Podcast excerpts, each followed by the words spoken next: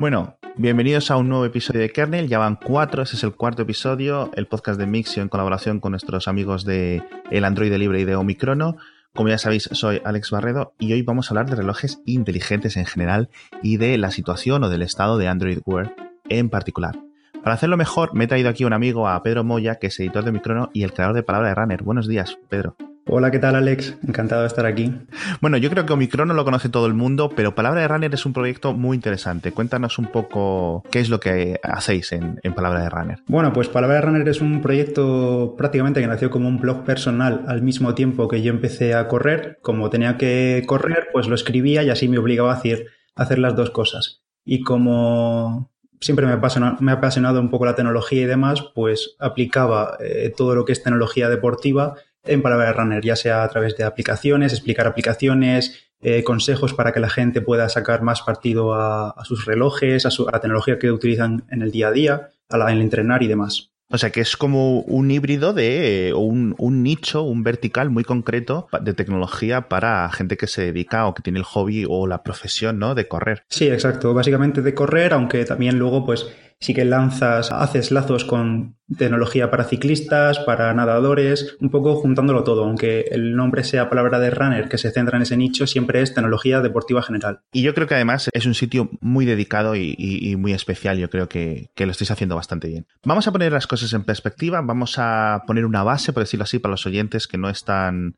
muy al tanto de todo este ecosistema, de los eh, relojes inteligentes, de los dispositivos corporales, o de las pulseras inteligentes, ¿no? Que son dispositivos que van desde eh, una pulsera de Xiaomi de 10 euros, ¿no? A un super reloj de una marca suiza eh, que viene con Android Wear que te cuesta 1.500 euros. Es un dispositivo, perdón, es un rango de dispositivos muy grande. Eh, aunque parezca, o está, mejor dicho, no es lo que parece, es una realidad, esté dominado por el Apple Watch, este, este sector, Android Wear empezó primero, empezó en, a principios de 2014, creo recordar. Eh, sí, Android Wear nació un poco con una esperanza de crear algo de llevar, eh, para llevar Android, el Android que todos conocíamos en smartphones y tan extendido a nuestra muñeca, con unas expectativas muy altas, pero poco a poco el proyecto yo creo que se ha ido desinflando por, por, Google, por el soporte que le ha ido dando, por el apoyo de distintos fabricantes y el, el consiguiente abandono de esos mismos fabricantes. Entonces, yo creo que la evolución que ha tenido ha sido un poco chof. Yo creo que no hay una mejor palabra que defina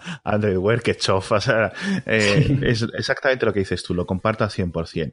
Y poco después, para seguir un poco con, las nociones de, de, historia, es que estamos hablando de 2014, ya van a ser casi tres años. Sí, sí. Apple presentó el Apple Watch hace hoy, pues tres años y dos meses, tres años y un mes, algo así aunque no llegaría hasta unos meses después, en la primavera, al menos primavera del hemisferio norte, me refiero, de 2015, con el Apple Watch original, que aunque por entonces parecía muy novedoso y muy futurista y un montón de cosas, era lento, era muy lento, era un, reloj que ahora lo vemos y dices, madre mía, cómo estaba la gente usando esto, ¿no? O sea, tratar segundos en abrir una aplicación, etcétera, era.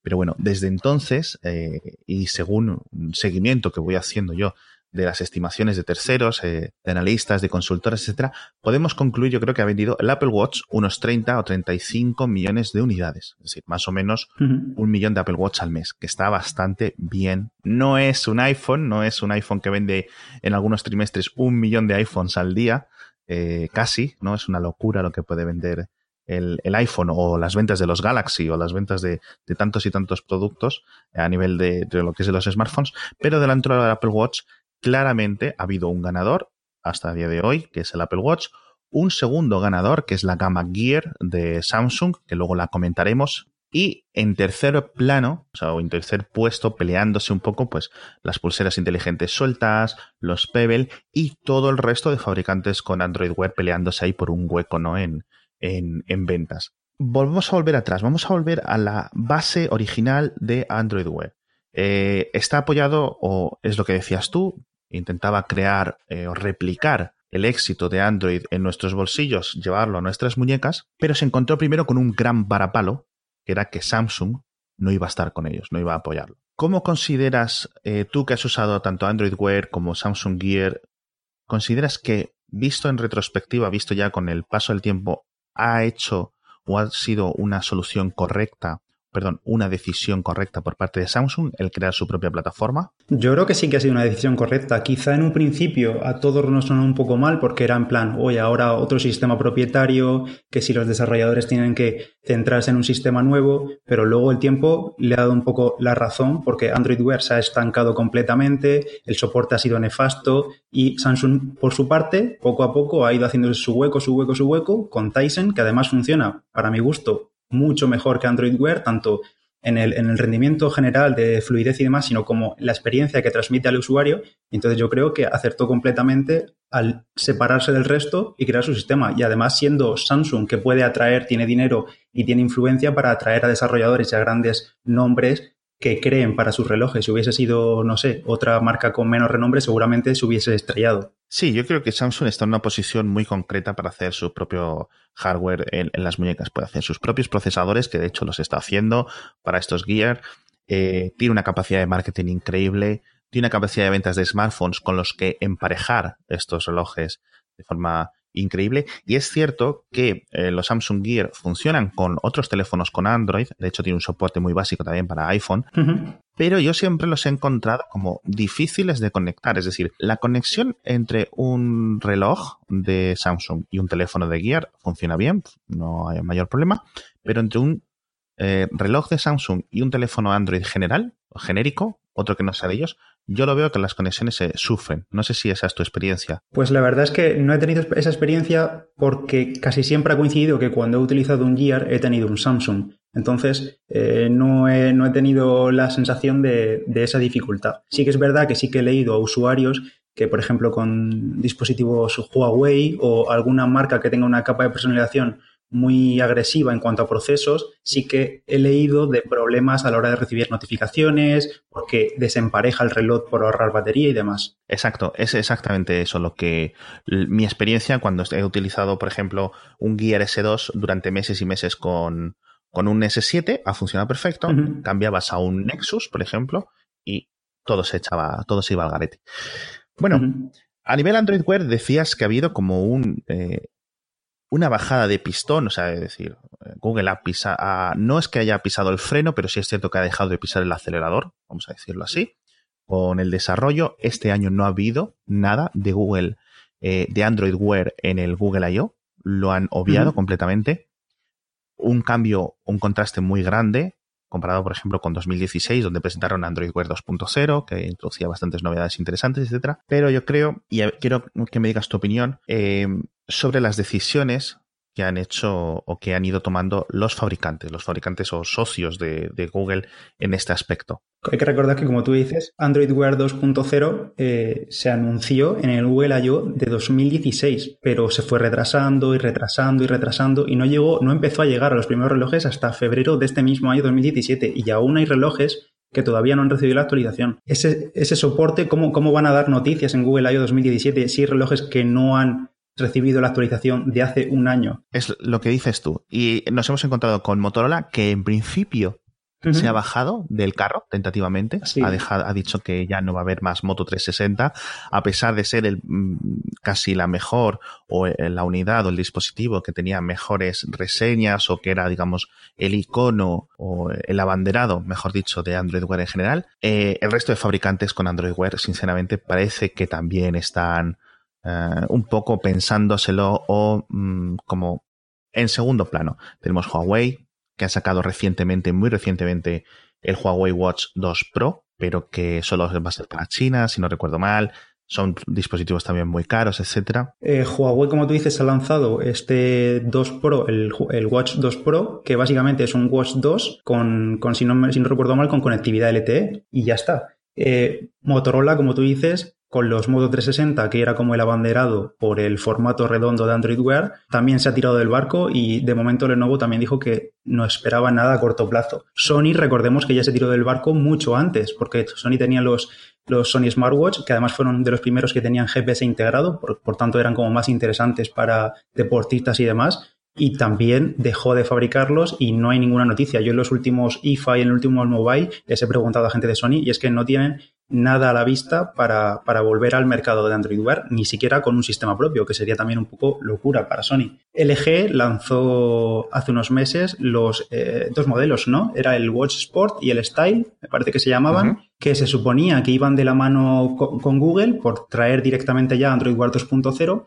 pero luego la realidad es que en el mercado tampoco acaban de cuajar, pero yo creo que es más culpa de Android Wear porque apenas trae novedades, sí, ahora es más independiente, trae Google Play integrado, se pueden instalar aplicaciones desde dentro, pero es que el usuario no ve la utilidad real de comprar un smartwatch y si me dijeses que cuestan 100 eh, euros o menos o 150, pues aún aún, pero al fin, al fin y al cabo se trata de un accesorio para leer notificaciones que recibes en el, en el smartphone por 300, 350 euros. Exacto. Yo creo que ese es el meollo, el gran meollo de la cuestión y yo creo que lo que echa atrás a la mayoría de los compradores.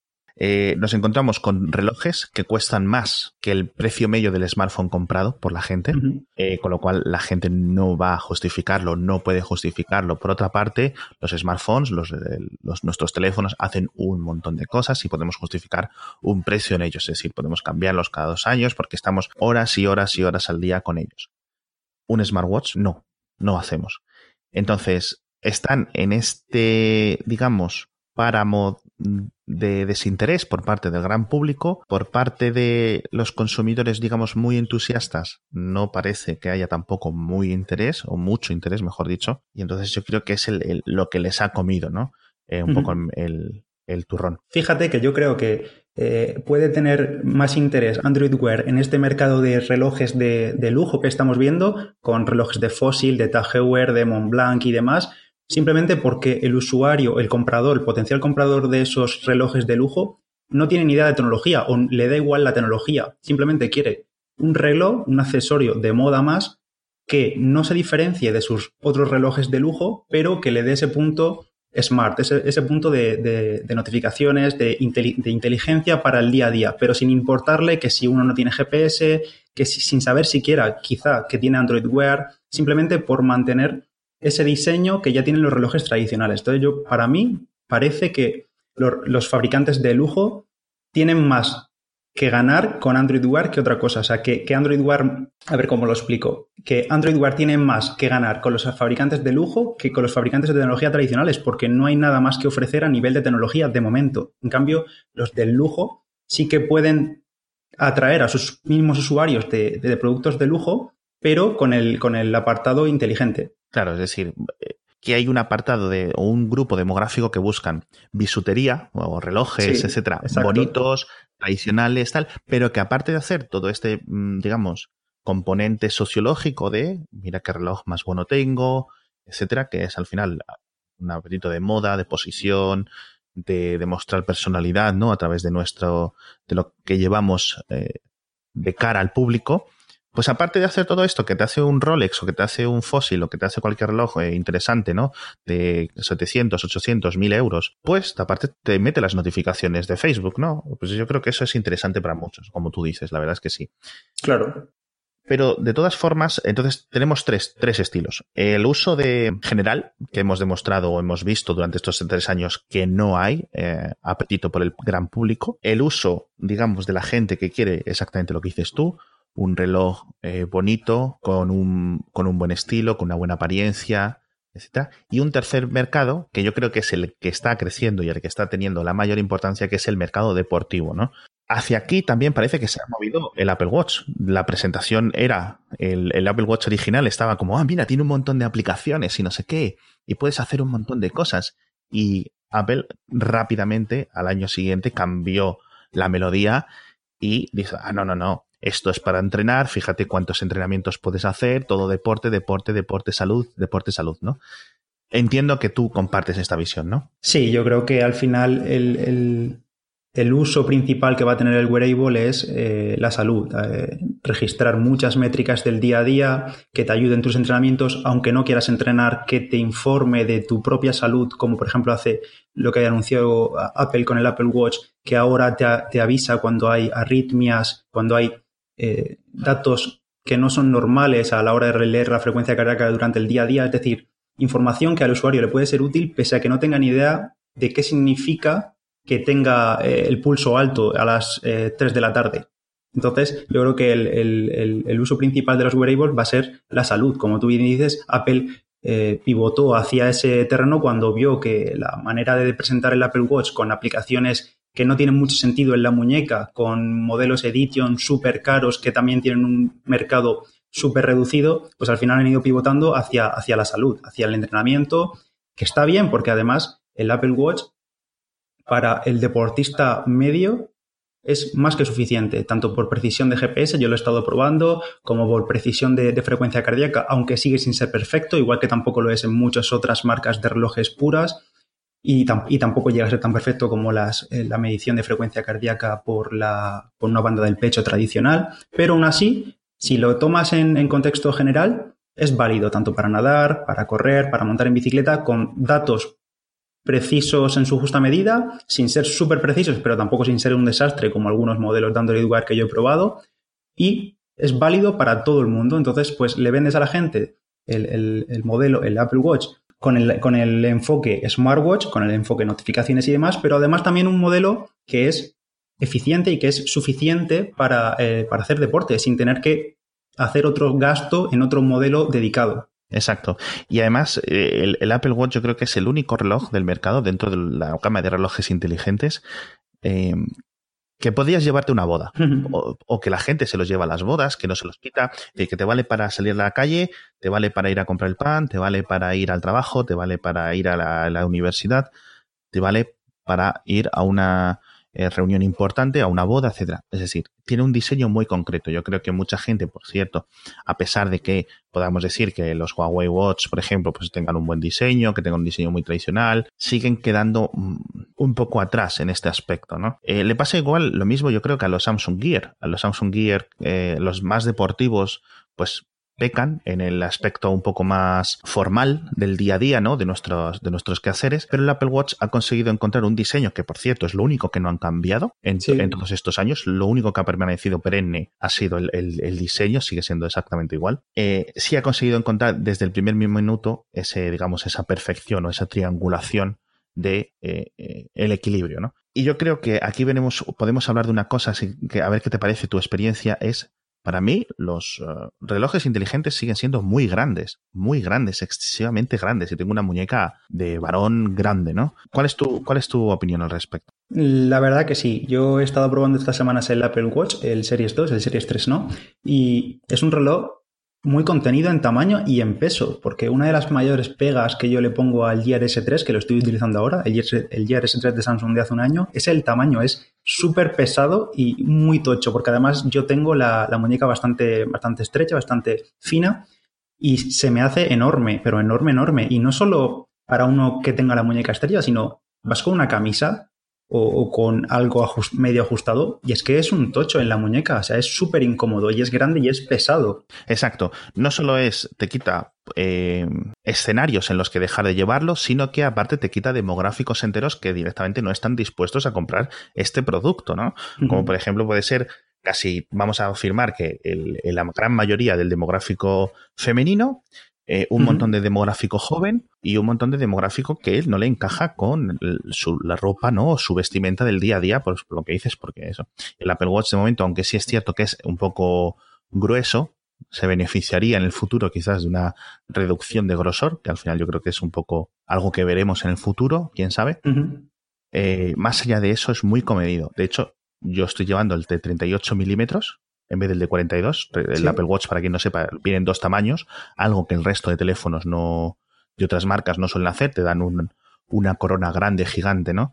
Y ahí, ala. Y el, y el de 38 va bien, va bien. O sea, no lo, encuentro un tamaño adecuado. Además que tiene mérito que Apple ha, seguido manteniendo el mismo diseño, aumentando las especificaciones, aumentando, bueno, la batería ahí sigue estando más, más o menos, pero añadiendo ahora la conectividad LTE sin cambiar ni un milímetro el diseño que tiene todavía más mérito, porque tú dices, sí, vale, el Gear S3 puede que tenga más batería, pero es que a cambio tienes una corona enorme. Exacto, exacto. Pues, ah, hablando de rendimiento, no ha habido procesadores nuevos. O sea, llegamos con el. Yo creo que la mayor parte de los procesadores eh, incorporados en los Android Wear siguen eh, siendo estos Snapdragon Wear eh, recauchutados por, por, Qualcomm hace tres años, que eran, digamos, casi procesadores de smartphone que los han reducido un poco en algunos componentes, etcétera, y los han metido dentro de un reloj, que es el, el, modelo 2100, presentado hace casi dos años o, o, dos años directamente, y que no ha tenido un sucesor. Ha habido dos modelos nuevos, ligeramente inferiores en rendimiento o muy inferiores en rendimiento, como son el,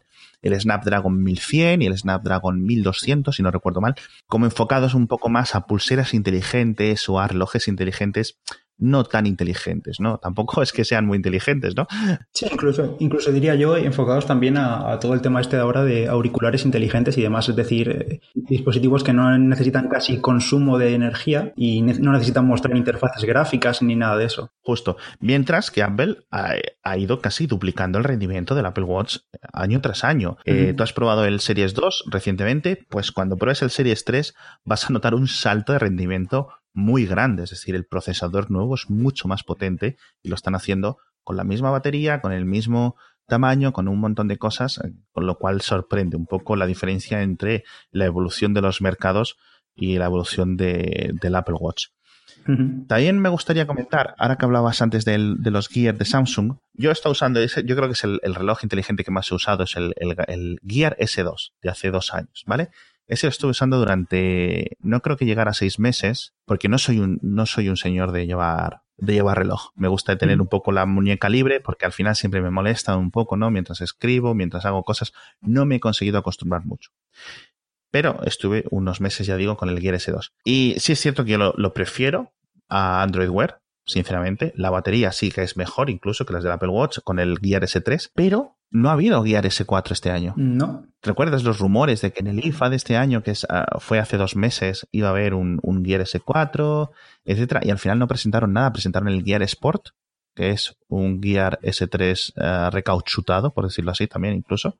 Sí, parece como un Gear S3 eh, con el espíritu del S2 un poco más pequeño. Simplemente yo creo que el cambio principal está en el software, que Samsung anunció la colaboración con muchas marcas y muchas aplicaciones deportivas para, para enfocar el Gear Sport a aquel que el S3 se le hace enorme para hacer deporte, que es lo que me ocurre a mí, que yo no me lo llevo a correr nunca porque me parece enorme. Y además enorme y pesado que es clave para que el, funcion, el, el para que el funcionamiento del, del, sensor óptico sea correcto, porque cuanto más pesado es el reloj, más botes te va a dar durante una carrera o te va a dar eh, con movimiento y la lectura del sensor óptico va a ser errónea. Entonces, yo creo que para eso han lanzado el, el, Gear Sport con aplicaciones, creo que recordar, de Endomondo, de, de Under Armour. Entonces, como tú dices, un, un, S3 recauchutado con el espíritu del S2, diría yo. Exacto.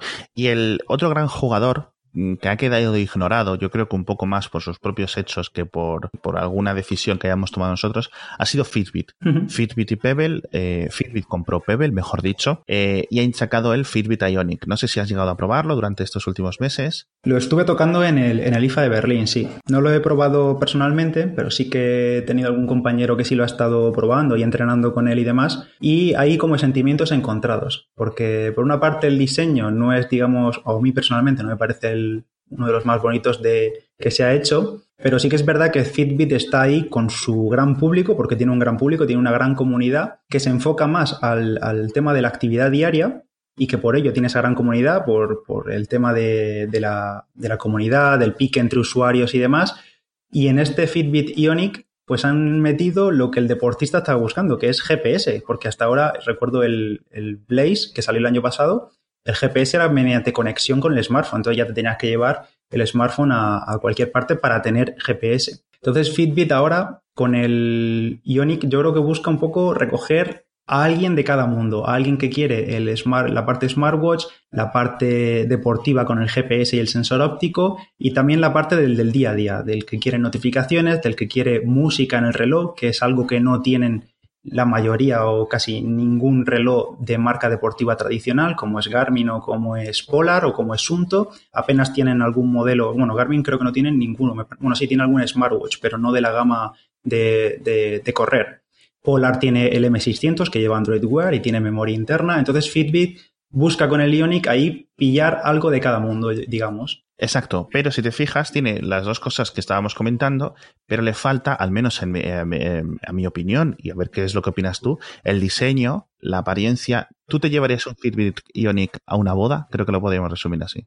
Eh, no, claramente no. claramente no. Claro, entonces yo creo que esa es un poco la pata. Es decir, han estado muy cerca, muy cerca, los chicos de Fitbit, la empresa, eh, en producir un, reloj inteligente que encapsulara los tres mismos aciertos que está teniendo el Apple Watch, que podría convertirse en una gran alternativa al mercado, que vamos a ver estos dos meses o estos, eh, digamos, este trimestre navideño, cómo evoluciona en venta, sobre todo en Estados Unidos, que es donde vende más eh, Fitbit, pero yo creo que le falta un poco de diseño. A ver el Fitbit Ionic 2, que yo confío en que haya, a ver si consiguen un poco estilizar un poco eh, la apariencia por fuera, para que yo creo que, que encaje un poco más, porque claro, a alguien que lo utiliza para correr, como puede ser tu caso, pues le da un poco más igual el aspecto. De hecho, muchos relojes inteligentes de estos dos últimos años eran feos, pero muy feos, pero daba igual porque Oye, mientras te midan bien, ¿no? Por dónde has corrido, las calorías, eh, el ritmo, etcétera, la elevación cambiada, todo eso, sinceramente daba igual. Ya, pero yo creo que también que hay alguien que quiera el Ionic para correr no se compra el Ionic porque ya tiene un precio bastante elevado que está por los 300 largos y por ese precio tienes relojes deportivos de Garmin con muchísimo más precisión, muchísimo más eh, rodaje en ese campo que te van a hacer mucho mejor papel para el deporte. Por ejemplo, Garmin ahora, eh, precisamente en IFA, presentó el Vivo Active 3 porque ha visto que se puede enganchar a esta, a esta corriente. Tiene, es un reloj eh, que tira más a los smartwatch, pero manteniendo todo el tema de GPS, de precisión suya, de entrenamientos estructurados que puedes crear a través de su plataforma y también dejando la puerta abierta a nuevas aplicaciones, porque Garmin, ahí a la chita callando, tiene su plataforma eh, con ETQ y van ahí metiendo aplicaciones. La comunidad es bastante grande, sobre todo la comunidad deportiva. Y además han incluido en este Vivo Active 3 los pagos móviles, que también lo tiene el Ionic, también lo tiene el Apple Watch, que no lo tiene el GRS3, por cierto, que me enteré el otro día cuando intenté pagar con, con Samsung Pay. Y ahora Garmin también tiene Garmin Pay, todavía no en España, y Fitbit también tiene Fitbit Pay, tampoco en España. Entonces, eh, yo creo que va todo confluyendo a lo que decíamos al principio, todo hacia el terreno de la salud, pero sin dejar otros campos cubiertos. Exacto. Y yo creo que es un gran tema este que has sacado de los pagos móviles, porque sí es cierto que mucha gente, bueno, lo hemos visto con Apple Pay eh, y con Samsung Pay en menor medida en España, la gente cambiándose de banco porque se, un banco nuevos bancos tenían Apple Pay. Es decir, eh, tampoco, no sé hasta qué punto el entusiasmo por cambiar de banco es tiene sentido para mí, cuando al final sacar la tarjeta y pagar no suele ser muy distinto. Pero eh, es cierto que es una cosa que el público demanda y que es un, motivo de decisión muy importante a la hora de elegir qué reloj eh, inteligente compramos. Y no quiero despedirme sin hacerte un montón de preguntas eh, y que nos recomiendes a, los oyentes de Kernel algo para regalar estas navidades, ¿vale? Te voy a hacer unos rangos de precios, te voy a decir unos rangos de precio y tú me dices, pues cómprate tal o cómprate este otro modelo. Vamos a empezar, vamos a empezar por fácil. Si tienes 350 o 400 euros para gastarte en un reloj inteligente, ¿qué modelo regalarías? Eh, por ese precio ya iría al Apple Watch, pero tienes el inconveniente que necesitas el iPhone, claro. Exacto, que yo creo que es una de las cosas que al menos a mí personalmente me está matando, porque pensaba que el Apple Watch con, LTE iba a ser mucho más independiente. Claro, ahí puede tener interés el Fitbit Ionic por ser multiplataforma, por ejemplo. Y también, eh, a ver si estás de acuerdo conmigo, más fácil de usar o más fácil por lo menos en el día a día. Es como, yo lo veo un poco más, el Fitbit Ionic, pues como más sencillo, ¿no? Yo creo que puede ser el resumen. Sí, sí, al menos por, por apariencia sí que lo es. Vale, y por debajo de ese precio, por debajo de estos 350, 300 euros, ¿hay algún reloj inteligente algún smartwatch que tú digas, este es un buen regalo, no te vas a arrepentir? Pues eh, la verdad es que te diría si eso algún Android Wear de ese, de, ese rango, pero es que sinceramente yo no me lo compraría porque la experiencia no acaba de ser buena, eh, no tiene nada interesante más allá de que te muestran notificaciones y que vas a tener que cargarlo cada día o cada dos días, entonces yo por ese precio no me compraría nada. O no al menos si lo quiero como smartwatch general. Entiendo. Y si fuera alguien deportista, muy deportista, que lo quiere específicamente para correr, aunque a lo mejor, o para salir a nadar, o para salir con la bicicleta, o en algún momento de, concreto para llevarlo a vestir, para ir al trabajo con él, ¿cuál recomendarías? Sin importar el precio, me da igual que me digas un, un teléfono o un reloj inteligente de 700 euros. ¿Cuál sería tu recomendación como reloj deportivo? reloj deportivo todoterreno, ¿no? Pues sería probablemente el Garmin Fenix 5, sería. Porque es probable. ¿Y ese cuánto cuesta? Pues lo puedes encontrar eh, desde 500, hay, hay versiones con, de titanio y demás que se van a 700 y demás, pero por 450, 550 ya lo encuentras y lo elegiría porque probablemente es uno de los relojes multideporte eh, más completos que existen ahora mismo. Además, tiene estética que pasa por, por, uno tradicional, ya que tiene caja metálica, hay versiones, como te decía, en titanio, se le pueden cambiar las correas por otros más eh, de silicona o más de vestir. Y además tiene la parte smartwatch, que tienes todo el tema de notificaciones y aplicaciones a través de la plataforma de Garmin. Ese yo creo que tiene muy, muy buena pinta. Y, por último, eh, una pregunta, a ver, me, a ver por dónde me sales. Si yo mm, tuviera 50 euros y quiero regalar algo para la muñeca eh, de un amigo o de un familiar, que una pulsera inteligente un poco deportiva o al menos que me mida un poco los pasos, etcétera, ¿cuál sería tu opción? Me da igual que me digas una de 10 o una de 60 euros. ¿Cuál sería tu solución, tu decisión? Pues yo creo que sin duda me iría por la Xiaomi Mi Band 2, seguramente, porque no sé si está por unos 20 euros y la verdad, yo estuve comparando con una Fitbit los datos que recogían de pasos y demás, no se alejaban demasiado entre ellas. Además tienes una batería que no tiene rival, yo creo, que la última vez que la utilicé no sé si me duró como 25 días una carga. Entonces no tiene rival absoluto. O sea, y además tienes el tema de las notificaciones por vibración, eso sí, y por un precio es que son 20 euros. Y si la encuentras en alguna china de esta, en alguna tienda china con cupón de descuento y tal que todos los días hay, pues por 15, por 15 euros se la puedo llevar a casa. Yo he visto, y tengo que decir, mucha gente, bueno, mucha gente dentro de lo relativo, ¿no?